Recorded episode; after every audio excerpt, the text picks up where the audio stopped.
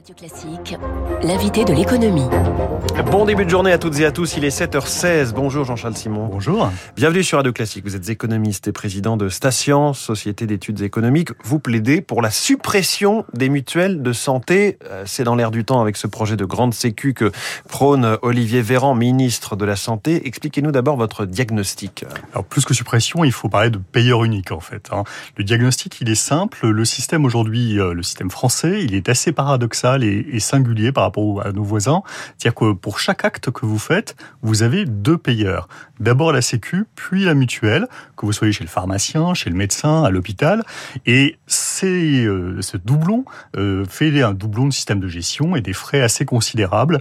8 euh, milliards d'euros de frais de gestion pour les seules mutuelles, frais de gestion et de distribution, hein, parce qu'elles payent des intermédiaires, tandis que on a moins de frais euh, ce qui est un peu paradoxal côté Sécu, alors que les Sécu remboursent six fois plus que les mutuelles en termes de volume de remboursement. Bah déjà, satisfaisons-nous de, de, constater que la Sécu est bien gérée, a priori. Oui, oui, tout à fait. Euh, elle est d'ailleurs, elle a plutôt tendance à faire des économies de, de gestion euh, en termes de frais, là où effectivement la concurrence des mutuelles leur coûte cher, parce qu'en fait, c'est pas tant qu'elles soient des mauvaises gestionnaires, c'est surtout qu'elles se battent pour avoir des clients, ce qui est assez inefficient, voire absurde, dans un système qui est devenu tellement contraint, hum. tellement encadré, qu'en fait, ça ressemble à un prélèvement obligatoire. Les prestations sont les mêmes de l'une à l'autre, mais pour autant, euh, voilà. Alors surtout pour les salariés, depuis qu'il y a l'obligation de contrat collectif en entreprise, le système est devenu euh, encore plus contraint. Vous ne choisissez plus euh, d'être euh, couvert ou pas, vous l'êtes de façon obligatoire.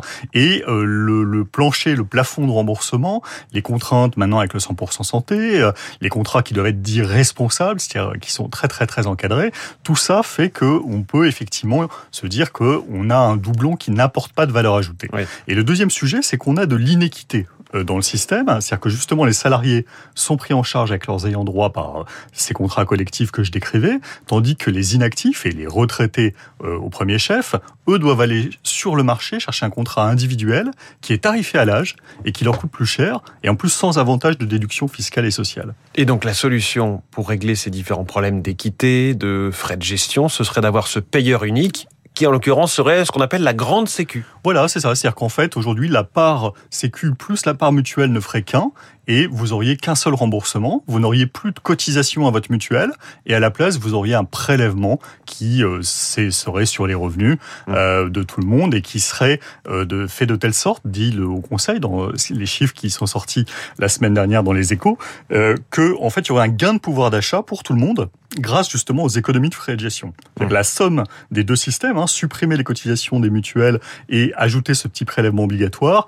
serait bénéfique notamment pour les retraités. Simplification administrative majeure au passage, hein, puisque... Absolument, c'est-à-dire qu'on se retrouve avec un gestionnaire qui, euh, pour le coup, a un système unifié et de recouvrement des mmh. cotisations et euh, de paiement des prestations, avec euh, en plus euh, celui qui est naturellement fait pour ça, puisque c'est celui qui négocie avec les professions de santé les caractéristiques de leurs prestations et parfois leurs tarifs. Oui, simplification pour les usagers et pour les entreprises qui, depuis effectivement quelques années maintenant, doivent... doivent gérer ça avec des renouvellements annuels qui sont en général compliqués, des tensions que ça peut créer dans l'entreprise, alors que c'est pas son métier de faire ça. Alors tout de même, ça générerait forcément un impôt supplémentaire Oui, mais cet impôt, encore une fois, comme il viendrait compenser la, suppression de la cotisation à votre mutuelle en tout ou partie, euh, ce serait quelque chose qui, en net, grâce aux frais de gestion qu'on évoquait, euh, serait quelque chose de mmh. euh, bénéfique globalement pour l'ensemble des, assurés. Et alors que rembourseraient les complémentaires si elles continuent à exister?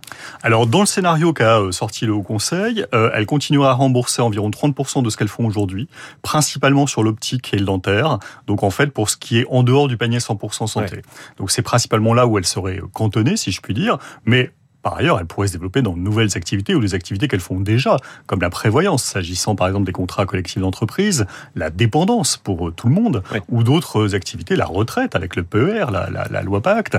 On a beaucoup de sujets où on peut imaginer que euh, ça se développerait. Et je pense que surtout, il faut imaginer qu'on est vraiment dans un processus normal de destruction créatrice. Quand on a fait la télétransmission des feuilles, on a évidemment supprimé des emplois. Oui, parce que là, chez les mutuelles, effectivement, si on supprime des frais de gestion, ça veut dire des emplois. Tout oui, mais ça veut dire, encore une fois une transformation qui est globalement bénéfique pour l'économie. En, quelques mots, ce matin, le journal L'Opinion en parlait comme d'un sujet 100% rasoir qui peut n'arriver dans le débat que par la polémique. Est-ce que ça peut être euh, discuté vraiment pendant la présidentielle? Oui, alors je, je, je, comprends que la difficulté, parce que c'est pas un sujet simple techniquement, hein, c'est pas le sujet le plus évident, comme par exemple on parle de l'âge de la retraite, ça tout le monde comprend bien en deux mots de quoi il s'agit.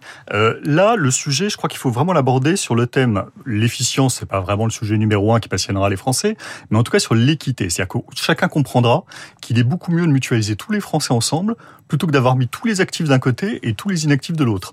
Et que l'ensemble sera bénéfique, notamment pour chacun, puisque ça nous arrivera tous un jour, euh, si ce n'est pas déjà le cas, euh, de devoir euh, être à la retraite et de devoir chercher un contrat, ben c'est assez compliqué et ça peut être extrêmement coûteux. Et c'est là où en fait il y a beaucoup de renoncement à des soins, parce qu'en fait les gens se couvrent mal parce qu'ils n'ont pas la capacité de prendre la couverture suffisante par rapport à leurs besoins. Voilà, et grâce à vous, Jean-Charles Simon, président de station, le, le, sujet de la grande sécu était 0% rasoir. Merci beaucoup. Merci à vous. On a détrompé l'opinion invitée de, de l'économie ce matin sur Radio Classique. Merci beaucoup et bonne journée. Il est 7h22. Comment débattre face à Éric Zemmour et ses obsessions Le camp du président a sa réponse. C'est l'info politique dans un instant. Vous écoutez Radio Classique. Avec la gestion Carmignac, donnez un temps d'avance à votre épargne.